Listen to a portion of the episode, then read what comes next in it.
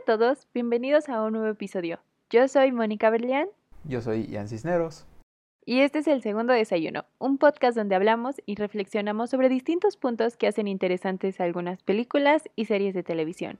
El día de hoy les traemos un episodio especial de películas de Navidad.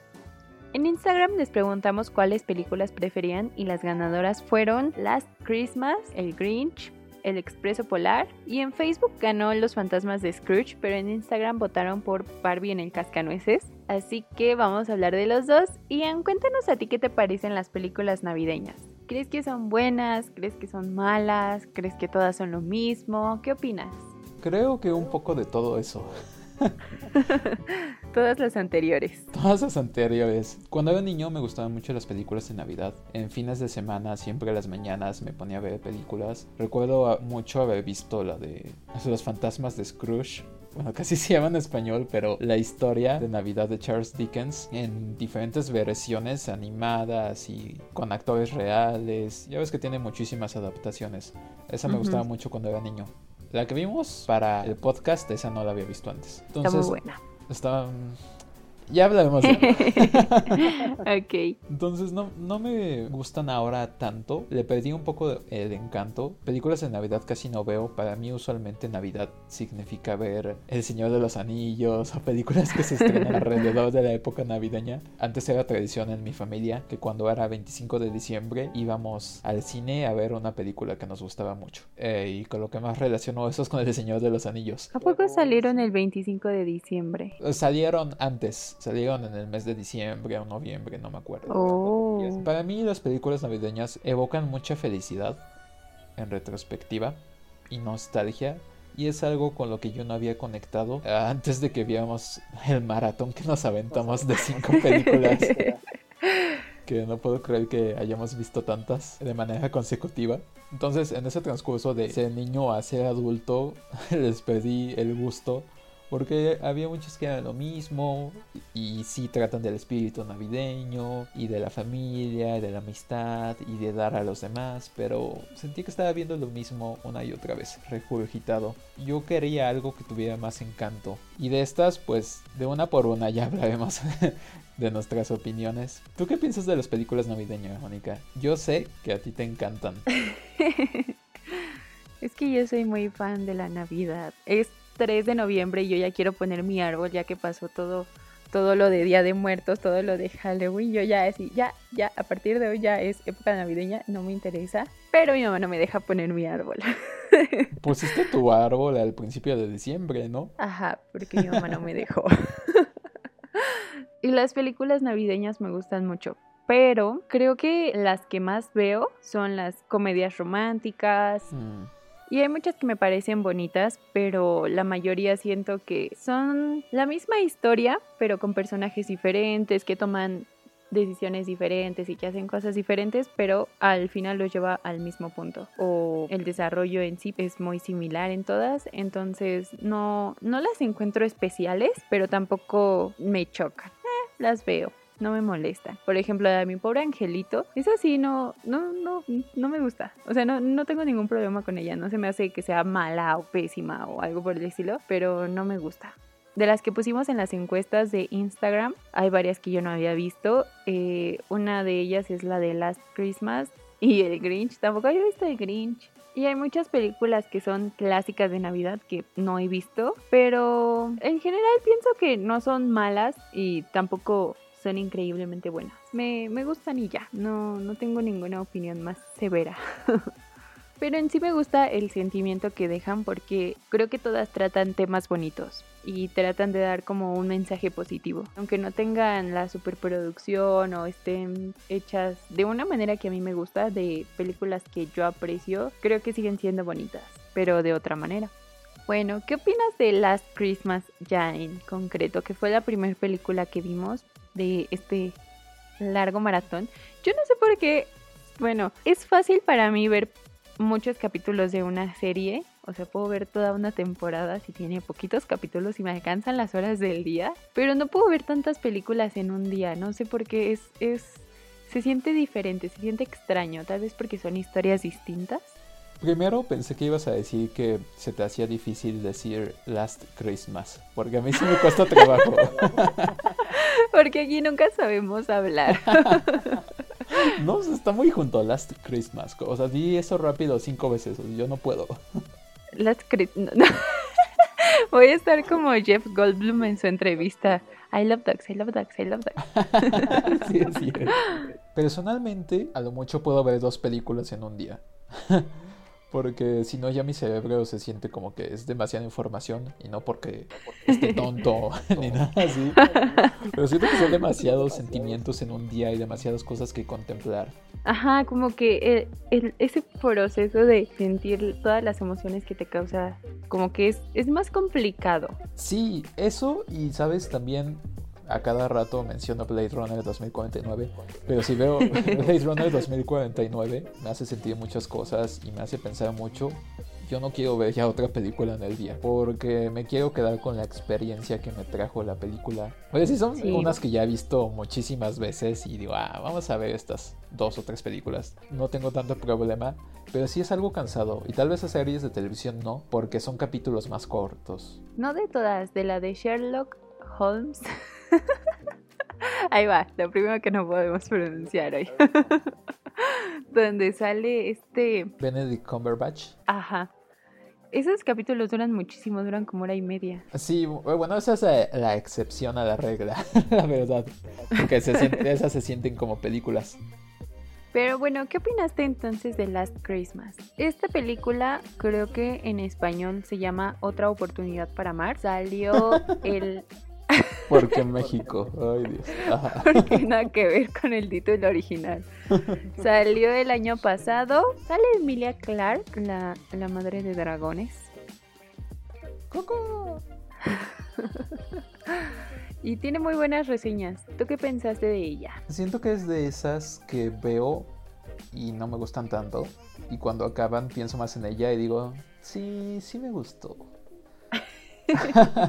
Pero algo le falta. Creo que es por ese proceso mental que manejo después de ver una película, que es en el que pienso en los temas y en las motivaciones de los personajes y en su forma de ser a un nivel más conceptual. Y cuando lo veo así, me gustan más las historias muchas veces.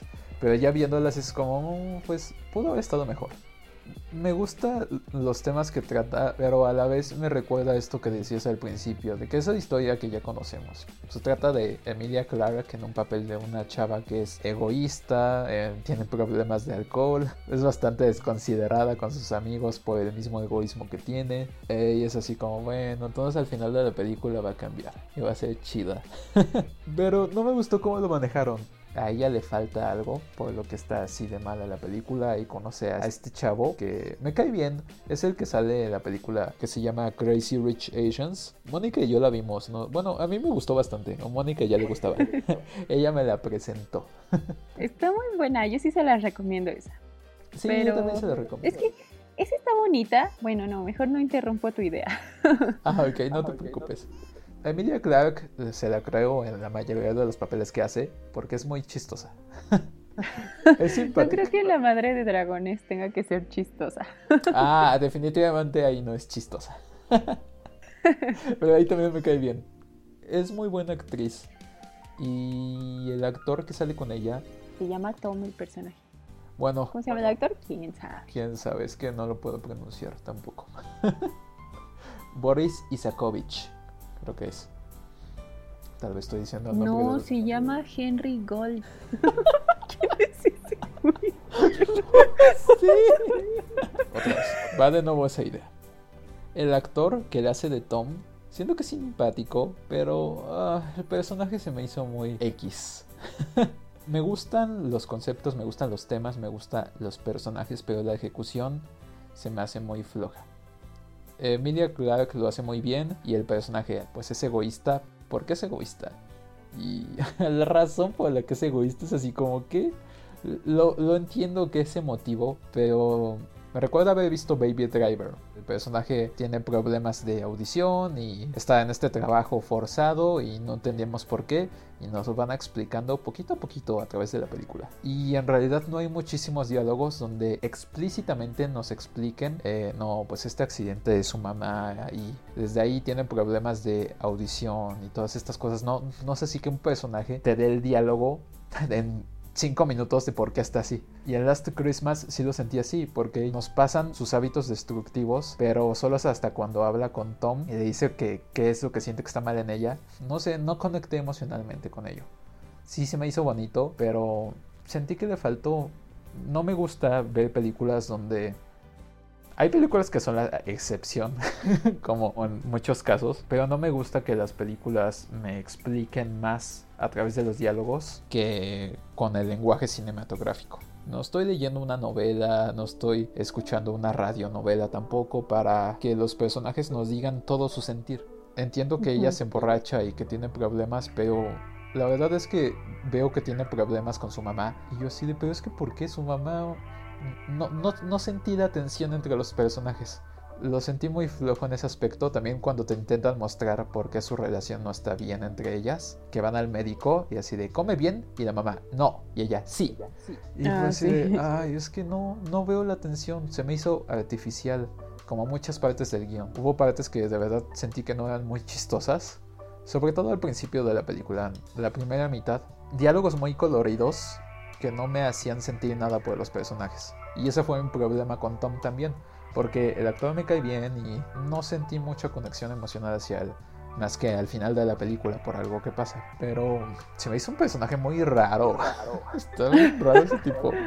Desde la mitad hasta el final de la película, eso fue lo que más me gustó. Sobre todo el final, cuando todos empiezan a cantar la canción de George Michael Creo que tú me dijiste durante la película, Mónica, que se te hizo bien raro la música que, estaban usando.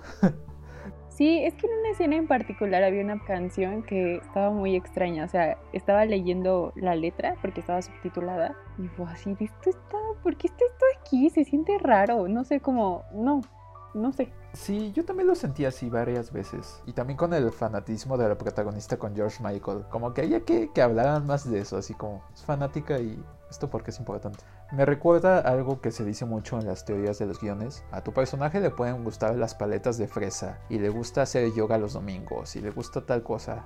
Pero en realidad tu personaje si tiene que tomar una decisión de vida o muerte, ¿qué importa si le gustan las paletas de fresa o no? Si se relaciona tal vez con algo de una decisión importante del personaje, algo que cambie quién es o que te demuestre en realidad fundamentalmente quién es esa persona, entonces sí es importante. Pero si no, solo es decorativo. No tiene ninguna función que en realidad te haga sentirte más apegado al personaje. Al menos que en algunos casos sí es, eso es importante. Nos dejan conectar al personaje a través de, de sus gustos, de quién es. Pero en ella es como, pues sí, es fanática de George Michael y en realidad no nos explican por qué ni tiene ninguna importancia más que con algo que pasa de que canta con Tom en una parte de la película y es importante al final por otra razón. Pudo haber sido solo esa canción y pudieron no haber ocupado otra canción de George Michael en toda la película y hubiera sido la misma película. Entonces, siento que suena que estoy siendo muy negativo con la película. Me gustó mucho el vestuario de Emilia Clarke se me hizo pintoresco. sí. Están bien chistosas sus botas de elfo. Aparte es chistoso porque ella está bien chaparrita y le pone unas botas enormes porque el otro actor está gigante y está súper chiquita. Hasta con tacones se ve chaparrita al lado de él. Sí, él mide 1,86 y Emilia Clark mide 1,57. O sea, sí está muy chaparrita a su lado. sí, está muy, chiquita. sí, Entonces me gustaron los vestuarios, los colores. Mi cosa favorita de la película fue la ciudad. Están en Londres, sí, ¿verdad? ¿Están ahí? Mm, sí, no sé en qué parte, pero sí. Ok. Mm, me gustó que parece un pueblito, yo se lo dije a Mónica, pero sé que no tenía sentido porque había tiendas de diseñador, como me hiciste notar cuando lo estábamos viendo. Sentí que era un pueblito mexicano, pero primer mundista. Zacatlán de las manzanas. Zacatlán de las manzanas, pero en Inglaterra. Así lo sentí, me gustó mucho, me gustó la iluminación, sí se veía festivo. Como que si estuviera ahí yo también, también sentiría el espíritu de la Navidad. Sí lo siento, pero me gustó cómo me hizo sentir como la ambientación. Y creo que mi personaje favorito es el de la de Santa, la dueña de la tienda. que también sale la de Crazy Rich Asians. Es la también, ah, bueno, pues es la mamá de Tom en esa película. Ajá, exacto. La tienda también me gusta mucho. Todas las cosas que hay en esa tienda de Navidad, todas muy diferentes y muy pintorescas. Ay, sí, yo soy Santa. Yo soy el personaje de Santa de esta película. Yo algún día voy a tener mi tienda de Navidad y la voy a abrir todo el año, todos los días. Voy a tener ahí mis luces, mis arbolitos, mis renos, mi, mi nacimiento con música disco, así como ella. con música electrónica. Está bien padre. Me gustó, me gustó mucho esa tienda. Y me gusta también la, ambientación, como tú lo mencionas, del pueblito. Y algo que se me hizo bien curioso es que en este lugar, bueno, no sé si realmente o lo hayan construido, yo creo que realmente está ahí, como un palacio, o no sé, me, se me figuró como el Palacio de Bellas Artes, donde están afuera todos los... El refugio. Ajá, el refugio. Sentí que se parecía como al Palacio de Bellas Artes y se me hizo súper bonito. No sé, me gustó mucho el lugar donde hicieron esta película. A mí también. A mí esta película creo que al principio, no sé, es que se sintió muy rara. Tenía diálogos que no eran raros en sí, pero se sentían diferentes a como cualquier otra película de Hollywood. Y le dije, me acuerdo que le dije a Ian, es que se siente como una película muy extranjera. O sea, sé que es una película extranjera, pero se siente como algo a lo que, bueno, al menos yo no estoy acostumbrada, pero no en un mal sentido, sino en no sé qué está pasando, como que no le estoy agarrando la onda. Y ya después, conforme iba avanzando la película, pues menos.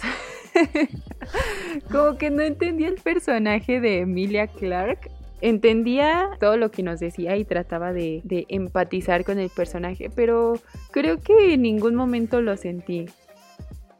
Me gusta que es una historia de que se tiene que superar a sí misma, de que se preocupa por los demás, de que se vuelve una persona cariñosa, de que se encuentra a sí misma y es mejor con los demás, básicamente, porque habla como de este sentido de la Navidad, de que pues seas una persona cool, una persona chida, una persona linda.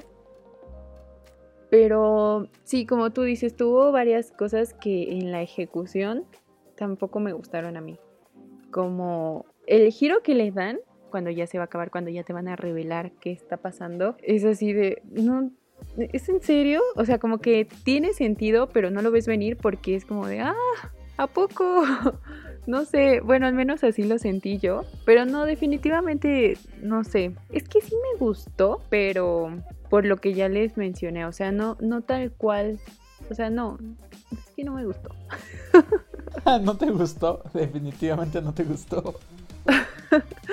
no, sí me gustó, pero no se me hace una película especial. O sea, me gustó mucho el final, el giro que le dieron, me gustó mucho la ambientación, el personaje de Emilia Clark fue lo que no me gustó. No porque sea malo, sino porque no lo alcancé a entender y no alcancé a conectar con, con su personaje.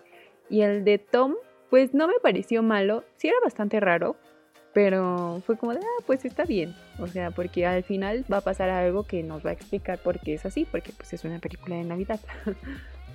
pero fue como de, ah, bueno, me gustó, pero más o menos. Ok. A mí también, me gustó con reservas. Creo que esta película no va a estar dentro de mi lista de películas favoritas o clásicos míos de Navidad, pero es que, ay, siento feo porque vi los, los carteles, incluso antes de que estuviera la pandemia, y me daban muchas ganas de verla porque Emilia Clark me cae muy bien. O sea, no la conozco, no nos mandamos WhatsApps ni nada. Pero sí me hace una persona, no sé, me gusta mucho cómo actúa, más bien. Mm, me gustó mucho en la película de Yo antes de ti. me gustó muchísimo. Pero aquí no, no, o sea, por eso me llamó mucho la atención porque vi que salía ella y salía este, este actor, Henry Goldwyn se llama. Pero no, no, no. Nuestra siguiente película es El Grinch. Y creo que de esta tengo una opinión similar en cuanto a los personajes. Pero tú dinos qué piensas. Ay, odio el Grinch, lo odio. No lo puedo creer, pero si la veías todo el tiempo cuando eras niño. Ajá, pero pues lo mismo que te digo, era un niño y dice, ah, está chido, está divertido. ya creciendo es como, Jim Carrey me cae muy bien como actor y se me hace muy chistoso. Y en este papel hay varias partes que me dieron risas porque es Jim Carrey siendo Jim Carrey. sí.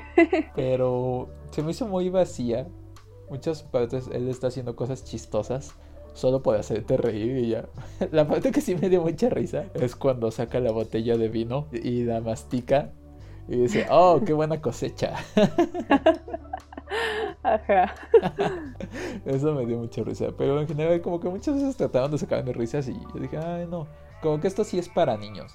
No me gustó nada. Me, me causa mucha inconformidad el estilo visual de la película, no manches. Desde que era niño, eso sí lo recuerdo, que la veía y era así de por qué, o sea, ¿por qué tienen así su nariz y sus bocas los Villaquien? ¿Qué onda? Viendo el estilo de, no sé si son las ilustraciones del libro del Dr. Seuss, de cómo el Grinch se robó la Navidad, o son unas en específico hechas a partir de lo que él escribió. La verdad es que desconozco eso. Eh, pero sé que sus narices, la forma de sus caras está basada en esas ilustraciones. Entonces digo, ok, pero no sé, me da miedo. Hace cuenta que estoy viendo una película de los años 80 donde a veces los diseños se veían como grotescos. sí. O sea, vimos la mosca y esa me da menos asco que esta película. Y la intención de la mosca es dar asco. Ay, no, a mí la mosca sí me da más asco. es que me sacó de onda así sus caras, así. Y aparte, ¿por qué la niña tiene una nariz normal? Bueno, dicen que es porque no ha crecido, ¿no? Que todavía no le sale su nariz de Villaquien, ni su boquita de Villaquien. Pero la pretendiente del Grinch, ¿ella por qué tiene la nariz normal? ah, sí es cierto. O sea, dije, tal vez está operada y eso es lo que te están intentando decir. O, o qué onda, no entiendo por qué ella sí tiene la nariz normal y los demás no. Está bien raro. Entonces, no, esta película ya en retrospectiva, después de haberla visto muchísimas veces en mi infancia y haberla visto varios años después, me imagino que como unos 15 años después no me gusta. El Grinch me da risa de vez en cuando, pero me perturba mucho su rostro. Hay muchas partes donde sentí que esto era como una película de miedo. ¿Tú no sentiste eso, Mónica? Como que sentías que el Grinch tal vez iba a matar a alguien, que era una película slasher, así como la de Viernes 13 o una así, no sé. No, no sentí eso. Creo que los colores ayudan mucho a que no lo sientas así porque pues hay muchos tonos pastel y pues con todo esto de que es Navidad hay como muchos tonos claritos en toda la decoración, en toda la ambientación, que creo que ayudan a, que no se vea así. Bueno, al menos esa es mi perspectiva, porque definitivamente los personajes me dan miedo, no me gustan, no, me gustó el diseño de los personajes. Se me hizo que parecían payasos, como entre payasos y ratones. ratones, sí, sí, sí.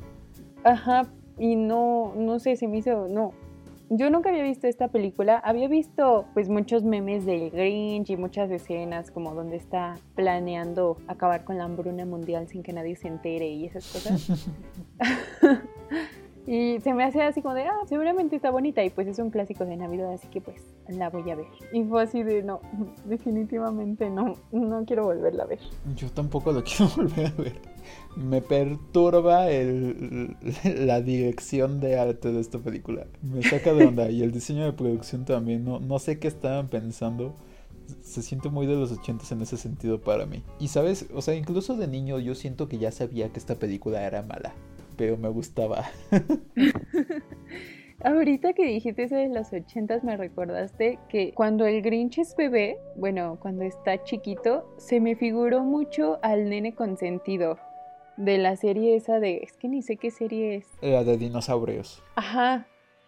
Tienes razón, no lo había pensado. No sé por qué, se veía así bien extraño. Me recordó también al Baby Yoda, que es verde y también está como feito y arrugado. Pero sí está bonito. Lo, tal vez lo ves a detalle y dices, es que, es que está raro aún así. ¿Cómo esto puede ser tierno? Sobre todo para los OK Boomer que idolatran al Baby Yoda. que dicen que es el nuevo piolín y así, pero es que sí está bonito. Ay, yo no sabía eso, pero definitivamente sí está muy bonito. no sé si realmente esté basado así fielmente en el personaje del libro, porque vi que al principio estaban diseñando al Grinch totalmente negro con creo que líneas rojas y blancas, no estoy muy segura, y al final decidieron hacerlo verde. Entonces no sé qué tan fiel sea al libro, pero definitivamente no me gustó el resultado final. Me gusta el personaje porque es muy icónico, pero en la película siento que ya, o sea, todos los movimientos y todos los villaquien y en sí toda la película es, es un conjunto extraño, es un conjunto grotesco, como tú mencionas. Sí, tiene sentido para mí. Oye, qué extraño, yo no sabía eso, de que lo querían hacer negro con líneas rojas y todo eso. Y en cuanto a la historia, ¿qué te parece? Ya mencionaste que te pareció vacía. ¿Por qué? Es que hubo momentos, y esto es algo que me pasó también con la de los fantasmas de Scrooge, que hay muchas escenas de acción o escenas cómicas que no causaron nada en mí, que solo están ahí y no son buenas ni malas, solo están. y con el Grinch así me sentí, cuando llega a su guarida y lleva sus bolsas de basura y ves como su estilo de vida, ok, está interesante, pero yo lo recordaba más interesante cuando era niño. Viéndolo ya ahorita, no me dio risa, no me hizo sentir lástima, me hizo sentir asco también por el Grinch, cómo vive. Era una posilga, bien feo. Pero la historia del Grinch en sí sí me gusta. Me gusta que como el Grinch en la película dice que la Navidad se ha vuelto materialista, que solo piensa en los regalos y que a cada año le llegan a él los regalos del año pasado, la basura. Se me hizo profunda esa parte, cosa que se me hace peculiar para una película de niños, familiar. Se trata del espíritu de la Navidad. Que no se trata de los regalos, se trata de la familia, de las relaciones, del espíritu navideño también. Y que él lo encuentra después de tantos años de estar amargado. Eso está muy feo, de que le hacen bullying en la escuela. y por eso se va y lo sacan de la sociedad. Está extremadamente triste eso. Está súper feo. Sí, Y regresa y lo vuelven a tratar mal. No, está súper triste. Pero la historia en sí me gusta, la adaptación no. A mí también se me hace una historia muy triste. Y me gusta que al final se trate de perdonar y de aceptar a los demás. Creo que en sí es una historia bonita y me gustan muchos diálogos que tiene el Grinch. Vi que muchos fueron improvisados por Jim Carrey al momento de estar grabando y eso se me hizo muy cool. Em, sí, creo que eso es lo que le da el encanto para mí. Sé que no nos gustó mucho, pero ¿qué es lo que más rescatas de la película? Creo que lo que más rescato de esta película es que el hecho de que sea una película para niños y nos hable del perdón se me hace muy bonito. Creo que me gustó mucho cómo es el Grinch en su ser, en su interior, porque en realidad no era una mala persona, solamente era una persona, bueno, no sé si era una persona, era una persona, era un ser, era un algo. Yo no estoy muy segura que era, pero no era malo, no tenía malas intenciones, solamente tenía heridos sus sentimientos y me gusta que al final pudo perdonar a las personas que le hicieron este daño y no tuvo ningún rencor. O sea, me acuerdo que vi la escena de donde le da la mano al alcalde y le dice así como de, ay, no, pues sí, ya puedes regresar acá y ya sin rencores. Y yo dije, ay, pues seguramente le va a hacer una broma, ¿no? Porque pues toda su vida estuvo marginado por culpa de estos tipos, bueno, por culpa de él más bien, del alcalde. Y yo dije, seguramente en este momento le va a hacer una broma, le va a terminar de rapar la cabeza, lo va a aventar al árbol o le va a hacer algo súper feo como para vengarse. Y no, simplemente le dio la mano. Y eso se me hizo muy lindo. Creo que va mucho con todo este tema de las películas navideñas que te dejan una enseñanza bonita. Sí, en realidad nunca fue tan malo el Grinch como dices. No lo había pensado así hasta ahorita que lo dijiste.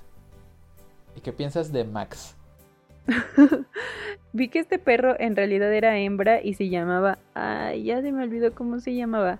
Pero hasta le cambiaron el nombre. No, tenía otro nombre. Y que sí entendía varios de los mm, como comandos que le decía Jim Carrey. O sea, sí es un perro actor.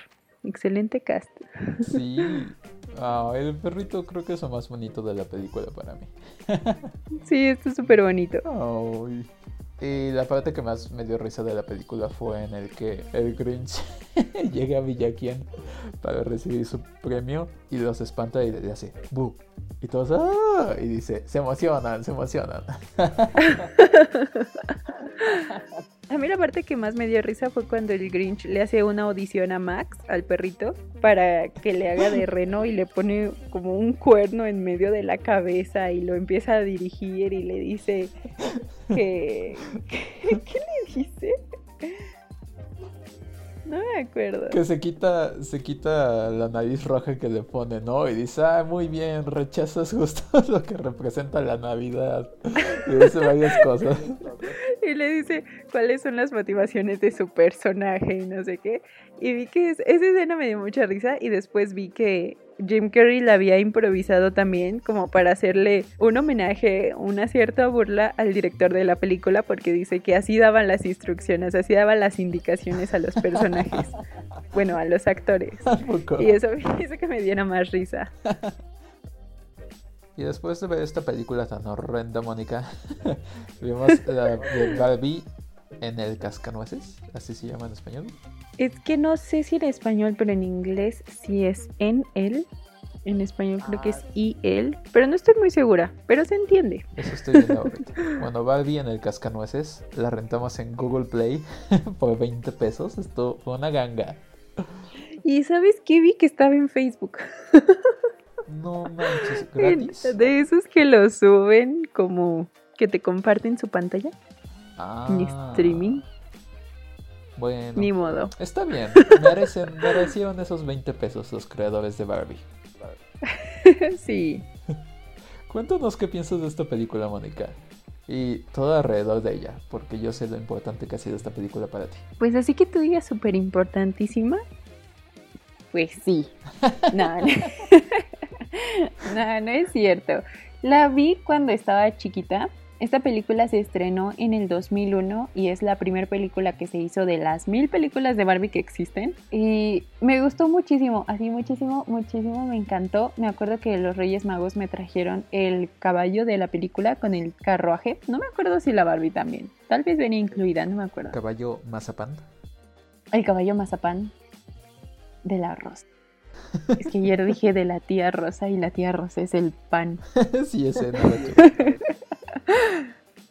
Y me acuerdo que cuando estaba chiquita era de mis películas favoritas. Me encantaba. Y en sí todas las de Barbie me gustan porque me encanta cómo hablan de toda la magia y que Barbie es súper valiente. Y esta en particular, siempre que pienso en películas de Navidad, viene a mi mente. Ahora que la volví a ver, me gustó, pero de una manera diferente. Obviamente ya no como cuando estaba chiquita, porque había unos diálogos que me dieron risa. Fue así, es que eso está bien bobo, pero entiendo que es para niños y no tiene que ser compleja.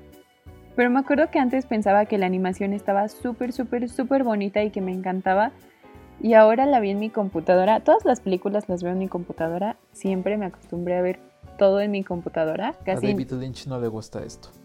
Ah, David Lynch abandonó la conversación. sí, casi no veo películas en la pantalla, en la televisión, como ustedes le llamen. Porque no, se me hace mucho problema. no me gusta. Y me acuerdo que como a 30 minutos de la película ya me estaban doliendo los ojos de que la animación está extraña. Está como muy, como que de repente se mueve mucho como si estuviera en, como pixeleada y no es que estuviera en mala definición, la estábamos viendo en HD, pero ya la vi bien y la animación ya no me pareció tan buena como me había parecido cuando estaba chiquita. La aprecié ahora de una manera distinta y todavía me gusta y entendí cosas que tal vez cuando la vi antes no había percibido y se me hizo una película muy buena. Otra vez, pienso que es muy buena. Tiene cosas chistosas y la animación ya no me gusta tanto porque les digo que se siente extraña en un punto y como que me lastimaban los ojos, como que se me cansaba la vista más bien. Tal vez no hubiera pasado si lo hubiera visto en la pantalla, pero no lo sabemos. ¿Sabes? A mí me gustó mucho la animación. Entiendo que es una película de el 2001 para televisión aparte Ajá. y la calidad no sea mejor. Y definitivamente no envejeció bien esta película.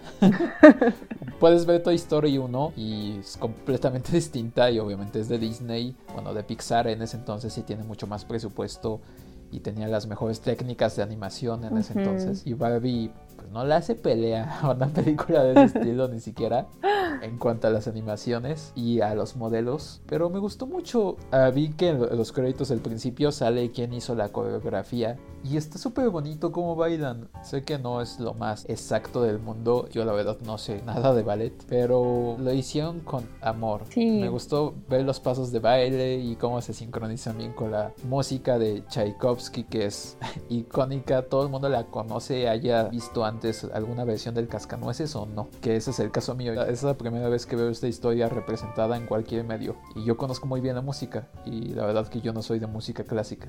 Pero a mí también como que me mareó un poquito. No sé si tenga que ver como con la digitalización de la película. Entonces no sé si eso tenga que ver. Y de repente se veía borrosa la imagen. A veces se veía como doble la imagen Sí. en las animaciones. No sé si también era por las limitaciones técnicas de ese entonces de esa animación. O del presupuesto de la película. Entonces de repente sí sentía los ojos yo también cansados. Pero me gustó muchísimo. me sorprendió. Yo la quería ver porque sabía lo mucho que te gustaba cuando eras niña. Y yo entré sin expectativas, no fue así como "Oh, una película de Barbie, a ver qué onda. O sea, yo de niño veía las películas de Bionicle de televisión. Yo nunca había visto una película de Barbie, yo no estaba, yo no estaba dentro de eso. Un día vamos a hacer un maratón de películas de Barbie. Nos vamos a echar un capítulo especial. Ay, díganos en los comentarios si quisieran para ir viéndolas porque son como mil. Está bien, sí es algo que la gente quiere, sí lo hago. sí, o sea, no me Ah. molestaría verlas. Sí me gustaría. Y me da tristeza acordarme que nuestra audiencia votó porque viéramos el Grinch y yo quería ver Elf. Eso tampoco lo he visto. Eso me da risa. Pero me gustó mucho, la música le ayuda muchísimo. Los colores me sacaron de onda y sí también me cansaron. ¿Sabes qué? El doblaje también la hace muy pintoresca. Está muy bien hecho el doblaje. Y hoy en día hay muchas películas que ya no tienen ese encanto en el doblaje en español. Mi doblaje favorito es el de Los pingüinos de Madagascar, el de Skipper. A mí también me gusta su voz, me gusta. Sí, sí, sí. No puedo decir que es mi favorito, pero sí me gusta. Está muy bien hecho. Ay, no, el mío sí es mi favorito. Pero me encantó la historia. Desde el principio yo así de, ay, no, ¿qué le va a pasar a Barbie?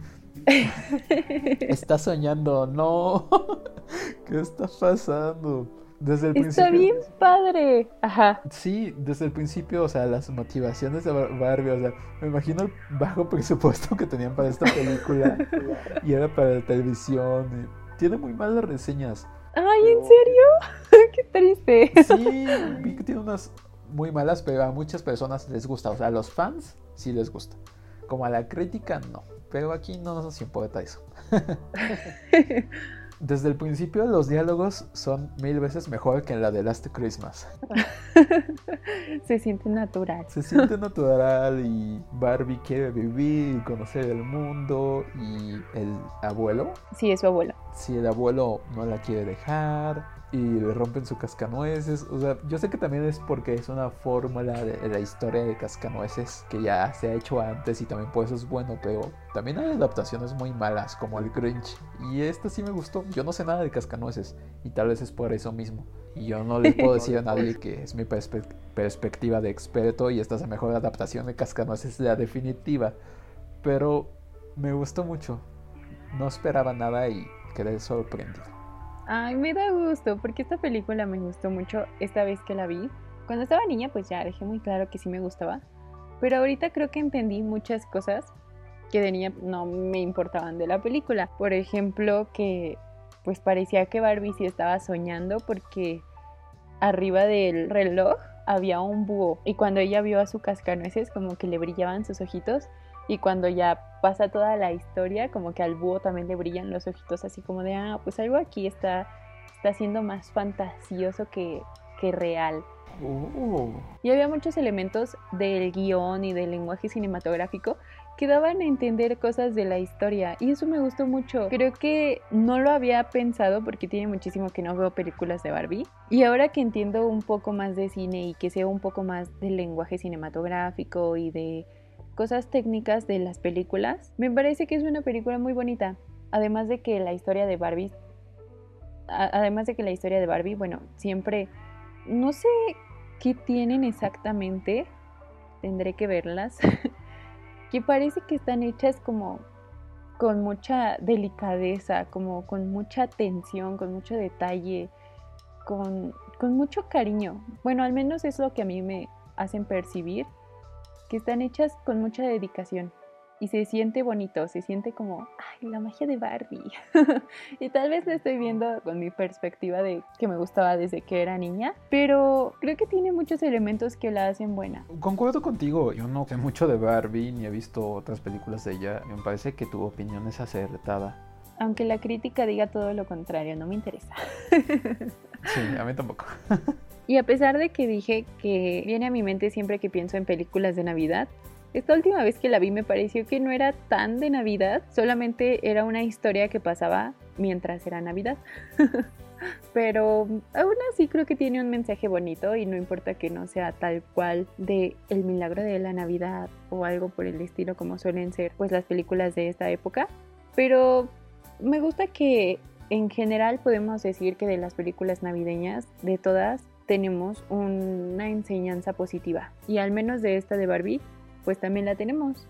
Entonces, creo que por esa parte se puede incluir, pero en realidad no le vi mucha conexión a esta última vez con alguna temática navideña. Además de que, pues el cascanueces fue su regalo de Navidad y ya. Sí, tienes razón. No, no lo había pensado, no me lo había cuestionado. Y ya entrados en las animaciones, ¿qué te pareció el Expreso Polar? El Expreso Polar Ay, me encanta. me gusta mucho esa canción. Ni siquiera es como que me la sepa. Creo que ni siquiera sale completa en la película. Pero seguido la recuerdo. Y decía, ay, así es como se viaja en el expreso polar. Qué pena. Me gustó mucho el expreso polar, más de lo que me esperaba. Me vine enamorado de la película.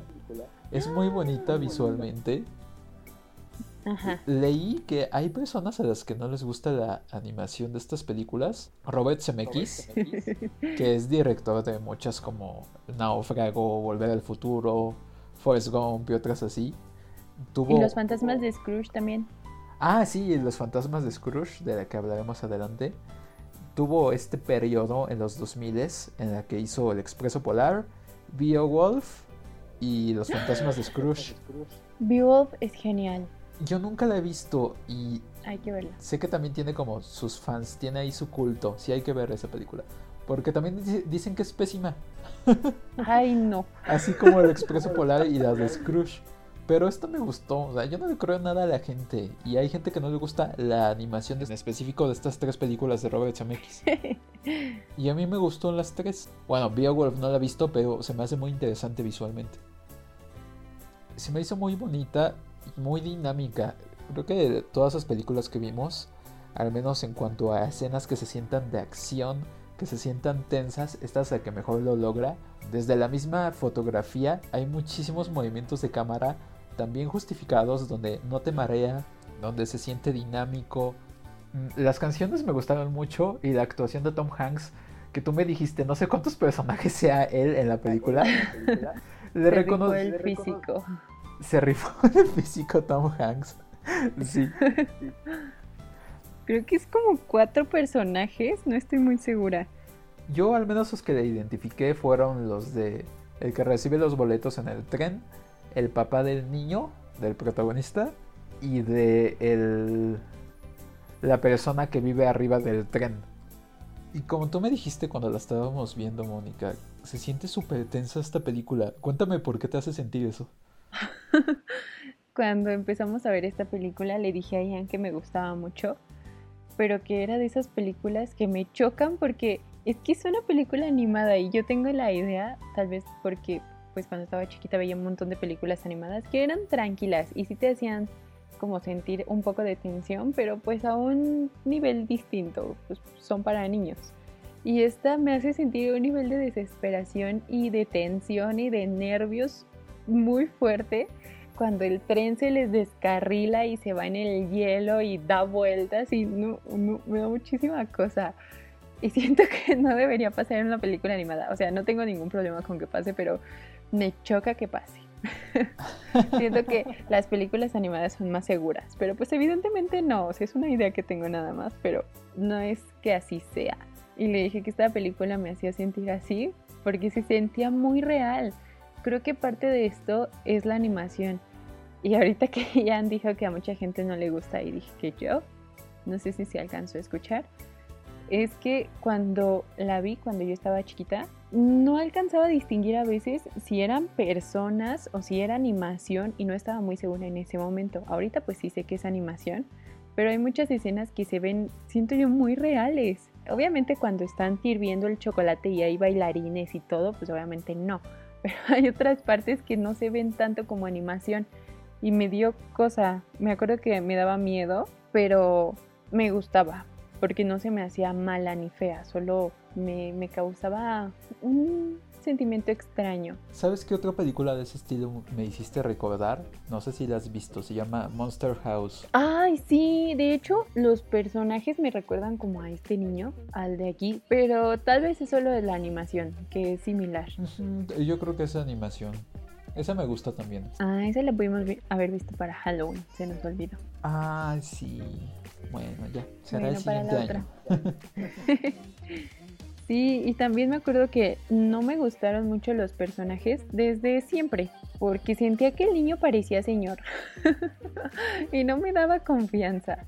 Pero creo que es parte de la misma animación, porque no sé si sepan, pero esta animación se hizo con una técnica que se llama captura de movimiento. En inglés se llama motion capture o motion tracking, que se trata de poner como unos marcadores en toda la cara y en todo el cuerpo de los actores para capturar el movimiento digitalmente. Pero o sea, es un movimiento real que realmente hacen los actores y digitalmente les ayuda a hacer la animación. Creo que por eso se siente así, como que no sabes hasta qué punto o en qué momento es animación y en qué momento es como tan real y por eso da cosa, pero no me parece que en sí sea mala, solo eso antes me perturbaba un poquito. Ok, yo lo entiendo, porque también el protagonista, el niño, no sé, está bien extraño. O sea, parece que cogieron a un adulto porque tiene una cabezota, está bien extraño. Sí, creo que sí es por eso. Pero en sí la historia me gusta. Me gusta que se trate de creer. Y creo que muchas veces en el guion los personajes dicen que para creer en algo hay que verlo. Y me gusta que esta película sea como de, o sea, te lo dicen, pero te demuestran que no es así. Con que tú sepas y tú sientas en tu corazón que eso existe, que es real, es suficiente. Y se me hace bonito porque me gusta que habla como de la magia de la Navidad y de creer que, no sé, tal vez en los milagros o cosas por el estilo. A mí también me agrada mucho esto. Creo que de todas esas películas que vimos, a pesar de que me gustó mucho la de Barbie, el Expreso Polar es la que se me hace más bella de todas. Sí, a mí también. Y mencionaste que te gusta la música. A mí también. Seguido pienso en la del Expreso Polar, la que canta la de así es como se viaja en el Expreso Polar. No me la sé porque ni siquiera sale completa en la película, pero seguido me acuerdo de ella, o sea, aunque no sea Navidad así random, me viene a la mente. Y me gusta, siento que está bonita. Me vendiste muy caro ese momento porque yo pensé que iba a ser a tres minutos de canción o algo, dura como 30 segundos y ya no sale de nuevo. no era más la del chocolate. Sí, la del chocolate, esa me gustó mucho. Vi, vi toda la película en inglés, a excepción de la parte de la del expreso polar. y duró como 20 segundos. Ay, a mí sí me gusta el doblaje, yo sí la vi en español. Ah, no, no dudo que el doblaje sea bueno, pero quería escuchar a Tom Hanks. Ay, sí. Solo no me gusta la voz del niño de la pijama naranja el que tiene lentes, el que sabe todo, ay, me choca ese niño y me choca su voz. Y entiendo que así deba ser el personaje, pero me choca. es muy molesto. Me cayó súper mal ese, de repente me daba risa lo molesto que era. sí, a mí también. Pero me gustaron mucho los personajes. Me daba mucha ternura a la niña. Siento que es una, un personaje muy lindo. Y me gusta que para todos tenga una enseñanza o un aprendizaje el viajar en el expreso polar. Que no solamente sea para el protagonista de la película, que quién sabe cómo se llama, por cierto, creo que no tienen nombres. Vi los créditos de la película, es Hero Boy o algo así. ok, pues está bien, no importa. Pero me gusta que todos al final tengan un cambio. Creo que esto no se ve tan claro porque no conocemos las vidas de los otros personajes, pero cuando les dan su boletito ya todo perforado con una palabra, es cuando nos damos cuenta. Exacto, hasta el niño que es molesto cambia un poco cuando conoce a Santa. A que Santa es todo un rockstar, ¿eh? sí, es cierto. Cuando, llegan y están todos sus elfos ahí bien alocados y todos gritando así los niños, no manches. Pues es que, o sea, tú viste, el Polo Norte era súper industrializado, nada, estaba así a lo loco. No, no, no, aquí lo que sobra es producción. sí, sí, tenía todo el presupuesto de Santa para todo eso con sus naves esas extrañas que transportaban a los duendes y e, cosas Esos bien me gustaron mucho porque no sé si notaste que esas naves extrañas eran como esos tubos, pero que son verticales para mandar ah. mensajes. Ahorita que lo mencionas tiene sentido, pero no lo había pensado. Ajá, y también como los duendes se tienen todas sus cámaras vigilando a los niños en todo el mundo. y tienen como tienen su teléfono de emergencia para llamarle a Santa Claus, así como si fuera el presidente. sí, es cierto. Me gusta. Creo que lo que más rescato de esta película es, además de los temas, como en las demás, es que creo que las películas de Navidad son bonitas, pero más por los temas. No no me parece que haya visto una que tenga una producción super padre o que tenga algo muy memorable del guion, del diseño de vestuario, de personaje, de la misma producción. Pero la temática me gusta. Creo que de todas es linda. Hay unas mejores que otras, evidentemente. Pero no me parece que ninguna tenga como cosas técnicas tan impresionantes. Por eso creo que me gustan estas de animación, porque son una propuesta diferente. O sea, sé que hay muchísimas, pero creo que es más rico, al menos para mi gusto, ver una de animación que sea de Navidad. Pero en sí me gustan todas.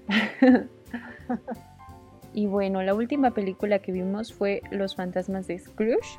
Ay, fíjate que esta no me gustó tanto. Es Aquí se acaba el podcast. no es cierto. no. Es que la historia de Scrooge me gusta mucho. Y es una historia clásica de Navidad. De hecho, también hay una versión de Barbie, donde llegan los fantasmas de la Navidad. Oh, ¿está buena esa? Creo que sí, pero no me acuerdo si es Barbie la protagonista o es alguien más. Y Barbie sale ahí como la amiga. Es que no me acuerdo exactamente, pero sé que existe. Ok. Hubiéramos visto esa mejor. Fue lo que pensé. Sí, no la disfruté mucho. ya ves que me dio, aparte me dio un poco de sueño en la película. Eso casi no me pasa, pero me aburrió. Lo que logra muy bien el Expreso Polar con las escenas de acción. O sea, tiene momentos muy tensos donde se así, ¿qué va a pasar? Y en esta de Scrooge fue así como, ah, pues llega el fantasma y de repente el fantasma se va y se echa toda una odisea. el Scrooge volando por los cielos y se hace pequeño, es así como... Eh, lo veo que es interesante para los niños, pero no se me hizo muy divertido de ver. Está muy bonita la película visualmente, eso sí, pero no me gustó cómo manejaron la historia, no me hizo sentir conectado emocionalmente con Scrooge. A mí lo que más me gustó definitivamente fue la animación. De todas las que vimos animadas eh, para este episodio, de la que más me gustó la animación fue esta. Y no me acordaba que me gustara tanto. O sea, me acordaba que es que esta película yo sí ya la había visto. Y me acordaba que me gustaba porque estaba bonita visualmente, pero no me acordaba que estuviera tan bonita. Bueno, me pareció que estaba muy bien hecha la animación, mejor que las otras. Caras de los personajes y los lugares me gustó muchísimo de esta película. Me gustó más que en la del Expreso Polar y que en la de Barbie. sí, sí está muy buena la animación. ¿Y qué pensaste de la actuación de Jim Carrey? Porque al menos yo lo he visto en papeles que no son de comedia tal cual. En este de repente hace uno que otro chiste, pero muy, muy leve, no es como el estilo de Jim Carrey que conocemos como en películas como La Máscara y otras de ese estilo. Mm. ¿Qué opinaste? Porque hasta sí lo vimos en inglés los dos. Creo que no lo había visto en películas que no fueran de risa. Tampoco he visto la de El eterno resplandor de una mente sin recuerdos. Sí sale ahí, ¿no? Sí, eso nos han solicitado mucho en el podcast. La vamos a ver, no se preocupen. La vamos a ver, aunque sé que voy a terminar llorando porque ya me contaste de qué se trata y es así de, no puede ser. Pero bueno, habría que ver su actuación porque no lo he visto en películas que no sean de risa y aquí me gustó. Siento que estuvo bien. Como que medianamente no me gustó, pero no me pareció mala. A mí me gustó porque no, hay muchas veces donde siento que no es Jim Carrey. Y me gusta eso, porque Jim Carrey es Jim Carrey en todas las películas, excepto en Eterno Resplandor de una mente sin recuerdos. Ahí actuó muy bien. En esa y en la de Truman Show, pero ahí sí es un poco más ah. como es él. Como, como, actúa en sus películas. Pero Eterno Resplandor es así. Actuó muy bien. A mí sí me gustó esta historia. Pero también siento que esta última vez que la vi ya no me pareció tan mágica o tan bonita o tan bien lograda. Pero me parece que está bien. O sea, si es para... No estoy segura de si sea para niños. Pero no me gustó mucho cómo se desarrollaron sus momentos con los fantasmas de las navidades. Pero entiendo el punto y entiendo que pues no podía durar tanto porque es una película para, pues no sé si para niños, pero sí para adolescentes o no es para que te sientes a verla y estés ahí dos, tres horas. Creo que estuvo bien hecha, pero no me encantó. Sí, concuerdo contigo. La historia de Scrooge me gusta, pero esta versión no. Sentí al revés, de hecho. O sea, yo pensé que podía durar menos. si hubiera durado una hora, hubiera estado contento. Que sentí que tenía mucha paja, muchas cosas que no, no eran importantes. Me hubiera gustado que le dieran más importancia a los momentos en los que salen personas que conoce. Esperaba que fuera más emotivo cuando está con el fantasma de las navidades pasadas. Sí. Esperaba sentirme más conmovido ahí. Fue así como, esta es su hermana ah, ya se murió. Y ya, y no la vuelven a mencionar. Ajá, sí, eso no me gustó. No sentí el desarrollo del personaje. Desde la mitad de la película él ya se veía que era una persona más tranquila y de repente era malo de nuevo. No, no sentí esa progresión donde al final estaba bien justificado que quería ser bueno. Porque recuerdo de niño haber visto otras adaptaciones y sentir así de es que él se dio cuenta que de verdad todas sus acciones tiene estas consecuencias y aparte de que lo van a olvidar porque es mala persona, eh, él de verdad decide ser bueno, no solo es de que vea, ah, es que me va mal en la vida, nadie se va a acordar de mí. Y aquí sí sentí eso, como que se dio cuenta que se iba a morir solo y fue así como, no, chin, es que ya tengo que cambiar. Y en otras no, sentí que él de verdad quería ser bueno. Y aquí sentí que él estaba más desesperado por no ser olvidado que por tener un impacto en realidad en el mundo. Sí, me pasó lo mismo. Creo que le pusieron mucha atención o más detalle a momentos que tal vez eran importantes pero que no conmovieron tanto, que no daban el mensaje adecuado para la progresión del personaje en sí, que solamente eran como el resultado de lo que había pasado, pero no te enseñaban tal cual la progresión. Y esto creo que no me gustó mucho. Sí, sí es cierto, sí se siente así. Y dieron mucho énfasis a las escenas de acción, de aventura. Pienso que se dedicaron mucho a los aspectos técnicos y demostrar que la película era impresionante visualmente. Que en realidad fueron momentos interesantes. Sí, justo a mí también me pareció eso. Y aunque me gusta mucho, creo que me gusta más porque tiene una animación muy bonita que en sí por el desarrollo de la historia. Igual a mí. Y la música no me causó nada tampoco le faltó algo ahí también. Mm, sí. Sí, yo ni siquiera la recuerdo. Ajá, así estuvo, olvidable. Pero bueno, estas fueron nuestras experiencias y nuestras opiniones de estas películas navideñas. Creo que en general puedo decir que las películas de Navidad me gustan. Porque tratan de dejar un mensaje positivo acerca de nuestras decisiones y de algunos temas que pasan en la vida de cualquier persona. No es como que ahorita va a pasar un tren afuera de tu casa y te va a llevar al Polo Norte para ver si crees en Santa Claus, para que compruebes que existe. No, pero la vida a veces te puede poner pruebas para que creas en algo y confíes en algo que pues te va a hacer un poco más feliz y no es como que creas a ciegas o solo porque sí o que al final sea contraproducente para ti, no, sino que te tratan de decirte que seas valiente, que te superes a ti mismo, que perdones, que seas una persona unida a tu familia, que hagas cosas buenas por los demás, que te cuides a ti mismo. Creo que la mayoría hablan de estas cosas y creo que por eso me gustan, porque hay muchísimas películas que son de amor y que te hablan de cosas bonitas de relaciones y al final de cosas feas o al revés o de películas de acción que pues hablan de delincuentes con los que tienes empatía y te caen bien y quieres que les vaya bien, rápido y furioso. o cosas así que siento que al final pues no pasa nada, o sea, si no las ves o si no te dejan nada o si no te conmueven. Y las películas de Navidad siento que en general tratan de dejar algo bonito. No lo podría haber dicho mejor, Mónica. y ya para acabar este episodio, Mónica, dinos de la maratón que nos aventamos, ¿qué películas les recomendarías? Pues obviamente el Expreso Polar. les quiero recomendar Barbie, pero no la vean en su computadora, veanla en su pantalla y me A 10 cuentan. metros de distancia. y ya nos cuentan qué tal si les lastimó la vista la animación o no, o solo fui yo que la vi en mi computadora. Pónganse unos lentes 3D para que la imagen se vea como una y no varias imágenes sobrepuestas. Y que no parezca que se están moviendo lentamente los personajes cuando están parados. Así. Y bueno, díganos en los comentarios a ustedes qué les parecen estas películas, si ya las han visto. Yo creo que El Grinch es una película que todo el mundo ha visto. Yo no sé por qué no la había visto. Pero la verdad no me arrepiento. Si quisiera que hubieran votado por Elf, cuéntenos en los comentarios por qué les gusta el Grinch. ¿Y qué opinan de las demás películas también? Si es que ya las vieron o si es que después de escuchar este podcast les dan ganas, no sé por qué voy a decir de oírlas, de verlas. Recuerden que tenemos Instagram donde nos pueden seguir para saber de qué películas vamos a hablar en los siguientes episodios, además de que se pueden enterar de detalles curiosos que subimos de las películas de las que hablamos y muchas otras cosas más.